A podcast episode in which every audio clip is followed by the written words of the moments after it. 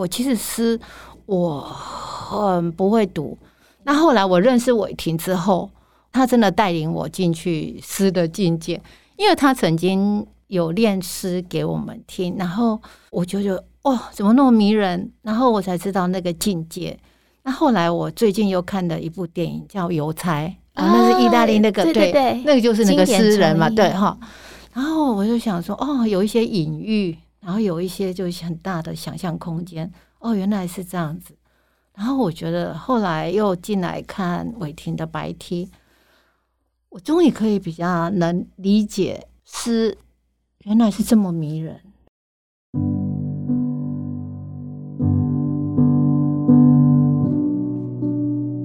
欢迎收听迷成品 Podcast 放送观点，在这个单元里，我们邀请各行各业的来宾对谈，透过多元主题分享，一起领略思想的跨越以及对美好生活的想象。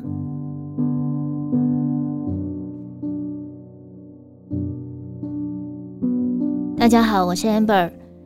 有一类书，我们在书店里游逛的时候，通常会忍不住带回家，这类书就是诗集。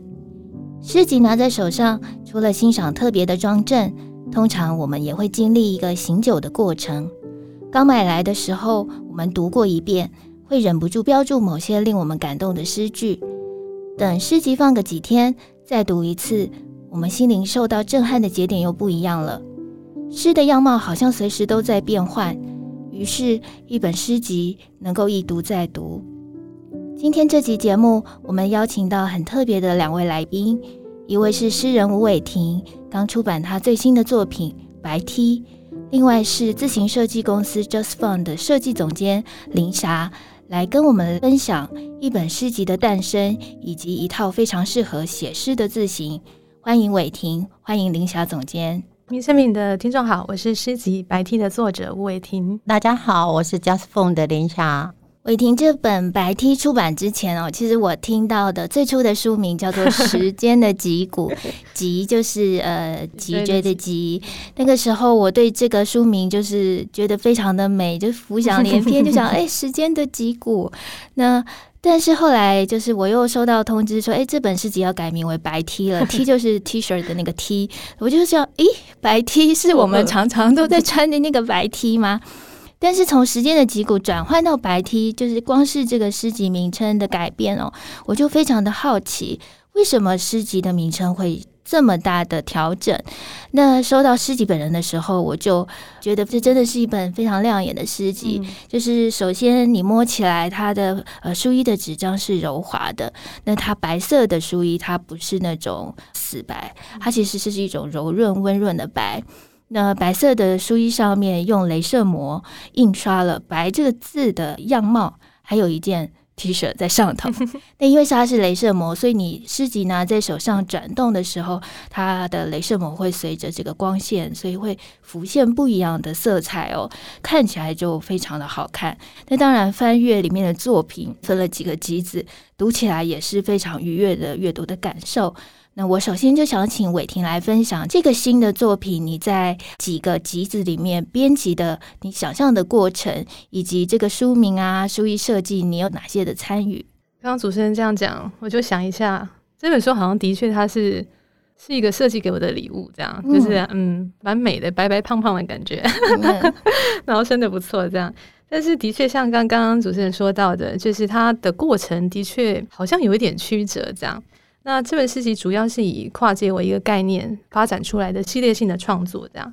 那所以其实蛮实验的，然后嗯，整个过程对我自己而言，其实蛮像游戏一样，所以呃，我自己是玩的蛮开心的这样。那呃，刚刚讲到这个分级的里面，其实有包含了六个不同的分级。那从前面大概三级，其实跟自然物象会蛮有相关的。第一集可能跟山的一些呃形貌可能会有点相似，所以那个命名叫做《山势起伏》。那第二个集子呢，呃，叫做《犹豫的酒神》这样。那我一直很喜欢那个美学当中那个呃太阳神跟酒神这个对比，所以就把跟水的意象啊、呃、用这个集子呃作为名称。那第三个呢，就是呃呃特别跟 Just Fun 合作的这个叫做《宜兰孩子》。那等一下，呃，霞姐可能也想多听听她聊一聊这一集这样。然后第四个部分就是开始可能进到一些绘画啊或者展览这样。那那时候在思考这个集子应该给什么样的名称的时候，我就想说啊，好，那里面诗句有一句是从出口入场这样。是，那我想说，嗯，好，那就就用这个作为它的标题。那第四个，呃，接下来第五个部分是跟呃电影相关的。那我就想有一个故事，应该大家都知道啊，就是一个典故，这样就是苏格拉底、柏拉图所说的洞穴的穴呃的 火苗的洞穴，这样。所以在这个部分，我就用火苗的洞窟，因为有时候电影在看那个光影的时候，好像也是借着这样的光影，我们认识外面的世界，这样是一种反射。那最后一个集子就比较跟舞台就相关了，可能跟戏剧啦，可能跟音乐啦，跟舞蹈有关。那把它命名为《报信天使》。那这整个编辑的过程当中，分一分之后呢，反而最大的问题就是刚刚 Amber 所说的这个诗集的名称要怎么下，这样、嗯、非常的苦恼。因为其实一开始诗集的名称是已经定好的，对，它叫做《裂口》。哎，其实不是时间的脊骨，所以 它变了三次。那为什么这么困难呢？我嗯，我觉得可以诚实说一下，因为诗集其实大概写完了嘛，哈，然后就。给我一些朋友啦，创作朋友或者老师啊，就想，嘿、欸，我这本诗集有名称了。他说什么名称？叫裂口。然后就所有人都给我打枪，这样。他说啊，这样不行啊，这样不够好。那啊，那怎么办？然后时间的脊骨也是，就是太一半都觉得不够好。为什么会这样呢？就是因为上一本诗集的名称他们太喜欢了，一次性人叫一次性人生，所以他们觉得嗯不行，你你你下一本不能这样叫，这样。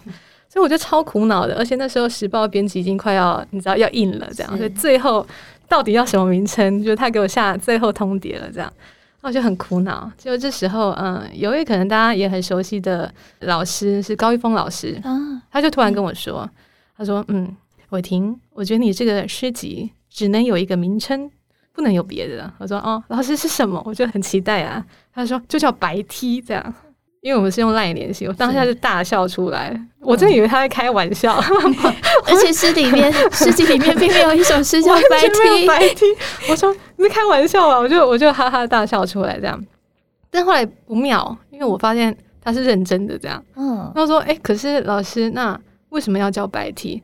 他就说这个意义你会自己找到这样，嗯，我就真的认真去给他想了一下。我就想说，OK，从裂口到白 T，从时间的脊骨到白 T，中间有点落差哦。但我越想就，就、欸、哎，好像有点意思跑出来哈。这个白蛋是我的选为序曲的那首白的诗作。那 T 呢？如果大家看到封面的话，其实这个我特别把我的英文名字放上去啊，Tina Wu 这样，所以白 T，哎、欸，白也是我，T 也是我，这样，这是一个小小的东西，但是。白 T 的确也是白色 T 恤的意思。嗯，那白色 T 恤我觉得也蛮特别的，它完全没有任何颜色，最纯粹吧。嗯，但是又那么经典，所有人都会有那么一件，而且穿起来每个人的样子都有他自己独特的地方。这样，我就觉得白好像真的是充满各种可能，然后也是一切的起点。这样，在诗集印出来之后的大概两三天，那时候那两三天我刚好在读那个 E.E. Cummings 的英文的诗集。那时候就看到一句话，我就有点被打到。我说啊，怎么那么刚好？就四级出来就看到这一段这样。那他是这样讲的，他说：“The symbol of all art is the prison。”就是临近呢，是所有艺术的象征。The goal is unrealism. The method is destructive。它是以叛离现实为目标的，然后是以摧毁作为方法。To break up the white light of objective realism。Into the sacred glories which it contains，它是要把白光的客观现实性，把它分解为它内在所蕴含的种种秘密的光彩。那时候我就想，哎，的确是这样。我觉得好像这个生活的世界就像这样的白光一样，看起来都很简单，但是里面已经蕴含所有的色彩在里面。嗯，那我在白 T 里面所做的我的工作，好像就是要把这个 secret glories 把它呈现出来。刚刚听伟霆分析了他的呃诗集的产生过程，又让我对这个诗有一种不同的理解哦。那我们刚刚有聊到这个第三集，就是宜兰的孩子是一个非常特别，在这本诗集里面存在。首先，呃，它用字也不一样，它是比较偏大地色、浅大地色的用纸。再来，它的开本也比较小一点点，所以它好像就是藏在这个白 T 这本诗集里面的一个小 夹册。再来，如果比较眼尖的读者，你会看到这个字形跟前面的诗作的字形又那么不一样。那这套字形是 Joseph 最新的设计的字形，它叫蓝阳明体，那是以这个明体为基准来发展出来的。那我们接下来就邀请 Just Font 的设计总监林霞女士来为我们聊聊这套字型，您的呃设计灵感、您的设计发想，以及为什么特别找伟霆来合作。其实每一个设计师哦，字体设计师都一样，其实心里都有一个梦，他就想要设计属于他自己呃心中的一个梦想。但是在我的话，我就是比较偏向明体，因为我觉得明体是隽永，但是它是一个恒久的。所以那时候我设计的时候，就是我们经过金萱之后，我就想说好，那我就来设计名体。然后设计名体的话，呃，我们公司同事就想说好，那名体我们要叫什么名字？因为我们公司有个 slogan，就是更好的文字风景。金萱的话，那时候嗯还不错。然后后来我们就想说好，那我们就真正回归。真的在地的文字风景，然后就用我的故乡，然后取名啊叫南阳。然后取名的话，当然我们就一系列的呃，要想说这个名题我们要怎么来应用？因为我们那时候没有想到说呃要用内文呃，所以我们那时候就想说我们要用在诗文方面，诗文它是比较短的，对，它跟内文长篇是不一样，所以我们就去。找我们在地的伟霆，嗯，也是宜兰的伟霆诗人，对。嗯、然后没想到我们合作这么愉快，对，没想到，没想到 这句话是，对，因为因为因为所谓的没想到是，他给我诗的时候，我真的快晕倒了，嗯，因为因为那时候在开发时期哦，我正在开发，他我我心里就看到他的诗，我就一直想说，哇，这个诗人这么会写字。写这么多，嗯，对，要设计好长，写太多了。对，我印象中诗不就短短的吗？而且他有些诗又那么长。然后重点是那时候又在居家，又在开发，所以我我上次也在聊，那就是压力很大哦，压力很大。然后你马上就是要问世的文字，所以那时候就比较紧张。但是明体是这样子，明体就是它有无限的风情。然后他就是看你怎么去运用，然后因为以往的名体就是比较方正，是呃很方方正正的。他为了呃内文使用，所以就很多字就把它拉的无限的方正。嗯、但是我想要设计的名体反而是不一样，因为我想要回溯它名体既有的轮廓，字它应该有情感，它是有律动的，而不是都要拉成四方形。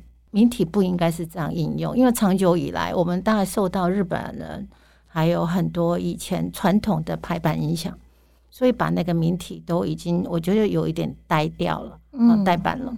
所以我想回归它，让它更有情感那一面，呃，浮现出来。所以我就很认真的在创作，然后一直到伟霆的诗本出来的时候，其实我是满意的。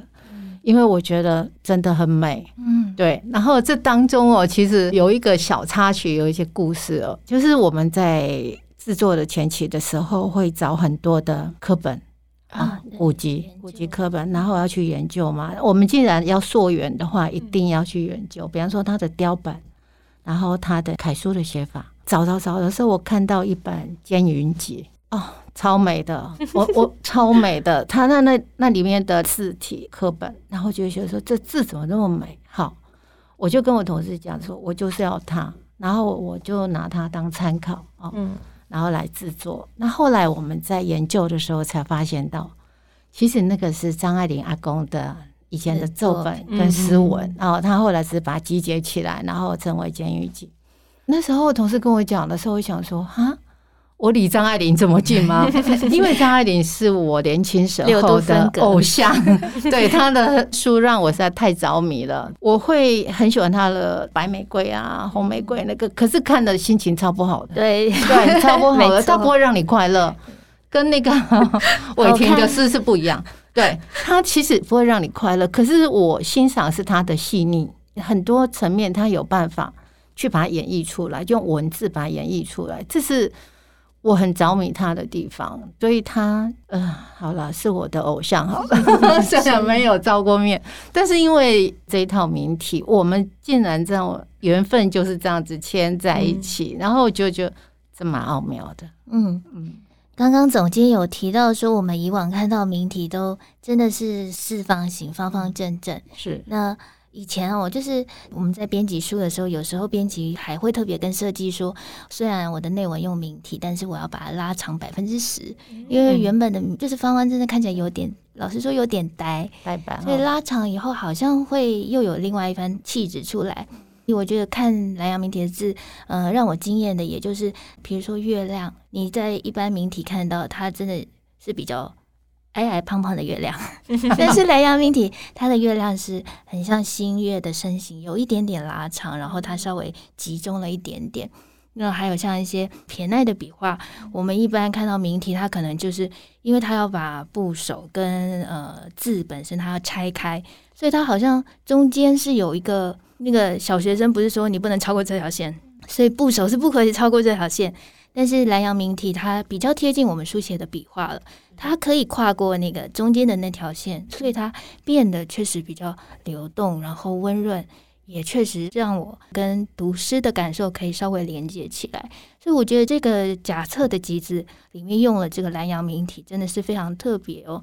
刚 Amber 有讲到他很喜欢那个像月亮嘛，就是我先讲一个我我很喜欢的字，就是下雨的雨。之前有讲过好几个我喜欢的字。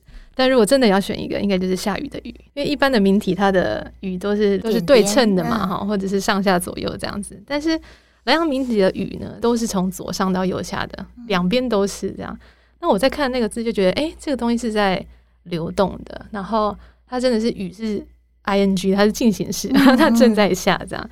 先讲这个字，就是因为刚刚突然提到，我觉得这个不得不讲，我超爱的字。那我也想再请伟霆聊聊，比如说跟 Just Fun 合作这个诗集，其实也不是你跨领域创作的第一次哦，先前也有跟独立乐团 A Root。一起合作，也请你分享说，哎，这次跟 Just Fun 这样子合作，对你的创作又有什么样的激荡？或者是宜兰孩子，你怎么样去创作，或者是设想这个集子里面的这些诗文？刚刚 Amber 提到一个东西是，也是我很在意的事情，就是跨界这件事情。这样，那我这边大学是国文系，然后也一直在做文字创作，但是我那时候也在想说，哎呀，可是怎么办？就是。我的兴趣蛮多的，因为小时候也学跳舞嘛，然后琵琶也弹了很久，也弹钢琴这样。那我想说，哎，怎么办？有没有什么事情是可以把它汇整起来的这样子？后来我就想说，好，那我就去英国读艺术行政。所以回来了之后，也有在剧场工作，也有在美术馆工作，所以有视觉艺术，有表演艺术，然后自己又是在文字这一块这样。那所以好像就会在不同领域当中，就还蛮自在的。那也会。看别人作品的时候，就会比较容易理解说，哦，他们想要表达什么，这样，或者是那他们在执着什么，或者他们想要问出什么样的问题来，这样。我在看这些作品的时候，我也在想一个问题：为什么有时候我们看某场电影或者听某首歌，像之前就是霞姐有聊过，她在做字的时候都会听华尔兹这样，嗯，那为什么我们听到这些歌、看这些电影，我们会被触动，我们会哭泣，我们也会很开心？它明明就不是我的故事啊，它明明就不是我的歌，但为什么我们会有进入同样的心绪？这样，那我就觉得这些东西里面有一个很美的事情，就是共鸣，就是人跟人之间互相理解是有可能的哈，是那个状态是可以共通的。那我也在想，诶，其实有一个事情也很好玩，就是有时候我在看哲学史的时候，就发现它里面在思考的事情，艺术史可能也思考过。或者在文学史当中，很多不同时代它有的转变或者革新，其实剧场界也都同样震荡过类似的事情。我越想这个事情，就觉得哎，很有趣，就各种事情是环环相扣起来的。那所以有时候我如果偏激一点的讲的话，我有时候会说跨界就是一个假议题啊，我会这样想，因为我觉得其实真正的状态应该是我们只是使用不同的语汇跟媒材的创作者而已，这样。那我们重点都是在思考人的需求是什么，那人的欲望跟人的本质是什么，或者说艺术是什么呢？它有没有一个界限，或者它的域外？那我们又想要借着艺术或者不同的形式，我们想要走到哪里？这样，那我们能够怎么样创造或者突破不同的美感的经验？像霞姐用她的过去的一些不同的经验跟背景跟美感，去创造另外一种明体质出来。我觉得这个的确就是我们想要怎么样去创造新的美感的体验。这样，那可能也就是因为这样比较综合的背景，就会有一些呃合作或者是邀约这样。像刚刚所说的，上一本是有跟乐团合作，那这一本其实有跟 Just Fun 嘛，然后也有跟艺术家像庄志伟啦或者黄世伦合作这样。那我其实非常非常喜欢这样子的跨也好，不是跨也好，反正是这样的 这样的呃合作的关系，因为就有点像是一种旅行吧，它会把你带到一种更远的地方去这样。那这一次这个集子宜兰孩子呢，他们给我的课题是兰阳的水。那所以这个主题是 Just Fun 提出。对，那那时候好像第一次在谈的时候，有说这个呃民体的一些概念或者灵感，好像会从宜兰家乡，我们这个很多的山的形态或者水的流动的不同的状态去思考，可能字的一些不同的体态这样。呃，所以在这一系列的诗作当中，可能有溪流，可能有晨雾，可能有。呃，露水可能有海啊，有湖，就是水的不同形态。我就更深的去想象宜兰，因为这是一个充满水的一个地方，那各种水的状态跟人的情感，能够怎么样的去呈现出来，或者能够有怎么样的发展？这样，我觉得的确这个是蛮微妙的事情。那后来其实拿到这个莱阳明体的时候。小姐说她做的很辛苦，我看得很开心。我可以偷偷问，嗯、呃，为了宜兰孩子，大概要要做多少个字吗？哦，多 少个字啊？怎么办？我没有算多少个字哎、欸。嗯嗯。对，你看那个小册子里面，其实没有细数多少个字。嗯。对，所以那时候只是觉得时间是无限的绵长，有要一直一直写，所以那时候我才讲说。心情一定要转换，因为那时候我处于比较低落的时候，所以才听华尔兹。那听华尔兹 为什么听华尔兹？因为我觉得你把耳机戴起来的时候，我觉得你听那音乐的时候，你心境打开，你心美的时候，就像我听讲，你心美字才会美。嗯，对。然后我我听华尔兹的时候，我感觉我跟字体是拥抱在一起。我抱着他，我们两个一起在跳舞，然后怎么在那和谐里面、那旋律里面，然后这样子在舞动着。因为我觉得，你唯有就是你要调整自己的心态，你才有办法把字做美。你心思浮动，那个字绝对不会美。其实我们长久的经历下来就是这样子，对。所以不管你在任何状态，就是你要调整到很好，然后我才有办法去把。伟霆的诗做到，我就尽善尽美。对，至少就是完成出来的时候，我们每个同事真感动到，我自己都眼眶都泛泪了。因为我觉得，当你在做字的时候，不是为了造字而造字，那个时候的时候，我觉得你心是开的，因为你就没有再受到拘束了。对，那以以往的话，可能做字你会觉得说，啊，现在在做字，然后做一套字有一万四千多。你想想看啊、喔，那个过程其实很长的。对，我看一开始设计师们他们还要先摹写建语集啊，对，要先画字，那那是一个过程，那那一一定是一个过程。那比方说，好，我我把这个基本的字开发出来的时候，我大概开发几个字，开发出来的时候，然后同事设计师要进来的时候，要怎么办呢？那首先你要去看健语集，然后再来你要去描绘。你要慢慢把自己的氛围埋在里面，然后走进去，你才有办法去做这套名体。不然的话，你凭空想象，因为没有骨架嘛，你你凭空想象，你要去创造一套新的风格、新的字体出来，不是那么容易。一来就是每个人的美感不一样，每个人经历不同，想法也不一样。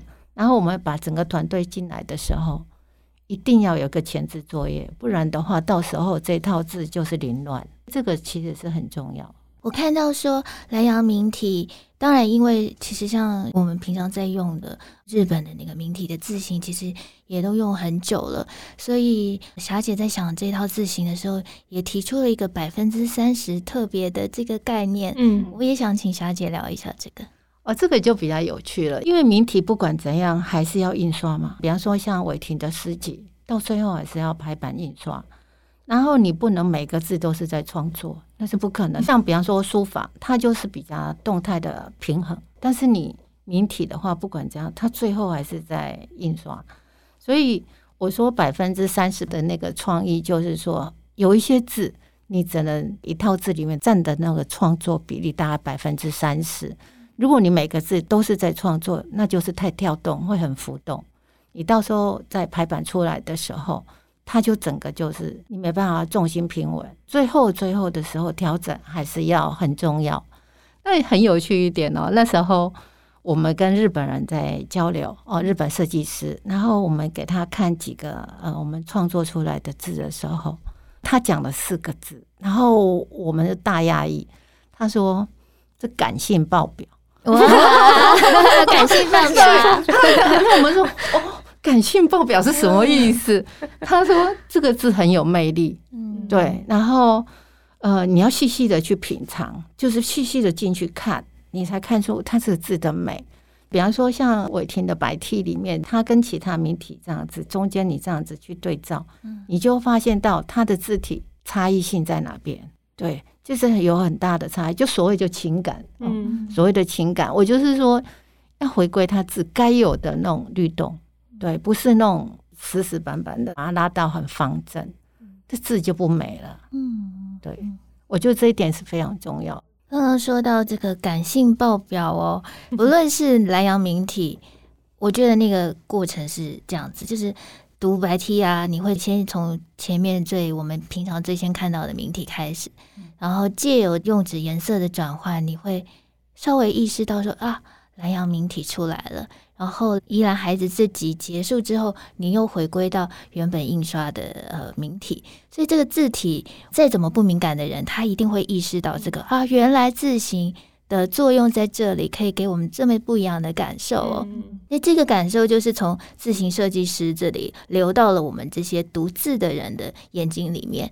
那伟霆的诗一样，就是诗的创作也是这样子流动的。你的概念，然后化为诗出来，然后流到了阅读者的心里面。可是那个感受，或者是他原初想象，应该都是不一样的。嗯，就像我在读这本诗集的时候，一刚开始像，像呃，刚刚伟霆有提到是山势起伏，所以会看到一些像是登山啊，这个路径你会看到的一些景物。我自己最喜欢的是一些诗都是以树或者是水果为名的，比如说桃树、梅树、田氏、无花果这样的诗作。大家可以想象哦，如果一首诗的诗题是这样子的话，你现在心里面想出来那个诗是写哪些句子呢？可是等我读完这整本诗集，我看到伟霆在附录里面告诉我灵感是什么的时候，就让我意识到这个不一样的。艺术的形式在观看者的心里的流动的感受是非常特别的。嗯，那我也很想再请林霞总监分享一下，张爱玲是你的偶像，所以你对文学的阅读也是应该是非常有感动的。我想请你也多聊一些。其实文学我比较喜欢的，真的就是比方说纯文学的东西啦。比方说，我最近也在看那个老舍的那个《四代同堂》，我们就是老人家看的都是那个老东西。对。然后我读诗的话，我我有跟伟霆聊过，其实诗我很不会读。那后来我认识伟霆之后，他真的带领我进去诗的境界，因为他曾经有练诗给我们听，然后我就觉得。哦，怎么那么迷人？然后我才知道那个境界。那后来我最近又看了一部电影叫《邮差》，啊，那是意大利那个，对对对，那个就是那个诗人嘛，对哈。然后我就想说，哦，有一些隐喻，然后有一些就是很大的想象空间。哦，原来是这样子。然后我觉得后来又进来看伟霆的白 T，我终于可以比较能理解诗原来是这么迷人。真的，真的，就是他的想象空间是无限的。你要好像随着自己的心绪，然后再飞，随时在做一个飘动这样子，然后又要把它抓回来那种感受，我就太美了。我在这里要谢谢伟霆，就是因为你，呃，所以我才有办法进入诗的世界。我在这也提一下，其实我从小是看联合文学长大的。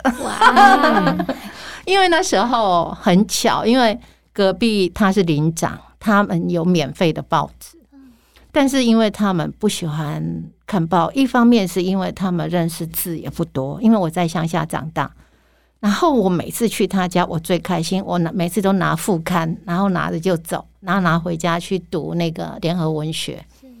就是沿路这样子读上来，所以我为什么喜欢比较纯文学的东西？比方说张爱玲啊、老舍啊，叭叭叭叭，就是这些老东西。对，然后这些东西其实影响我很大。所谓的影响，就是不止我，其实我的小朋友也是。他现在也很喜欢看书，他就是工作之余，他的包包里面永远都是一本书。然后有一次真的很巧合，就是。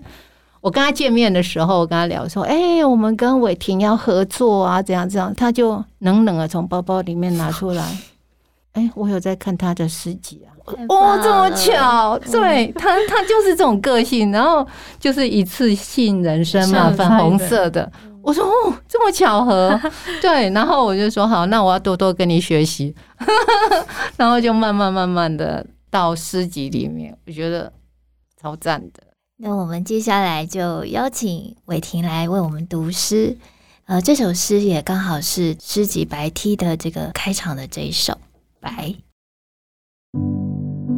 白，白的事物不是纯洁，白是被弄脏的准备。白不是白，白只是白的名字。白愿意给谁，他们就注定被弄成。更模糊的样子。白不愿意的时候，其他人就默默在心底庆祝。白的婚礼被指定与光线联姻，却爱上有斑点的孩子。白应该做他所有不应该做的事情。白不懂悖论，白没有可以比照的光谱。白也想离开，有个性地前往忧郁的热带，但每当携带不属于他的东西，总第一时间被发现。白不避嫌，因为白君主专制，白本身就是特权。白想到黑的时候，两人皆欲言又止，陷入是起恋或是双胞的困惑，然后他们必须决定。这一次得开战还是握手？白不理解孤独，只能尽情自私，因为只要拥抱过一次，白就不再是白，失去他唯一拥有的名字。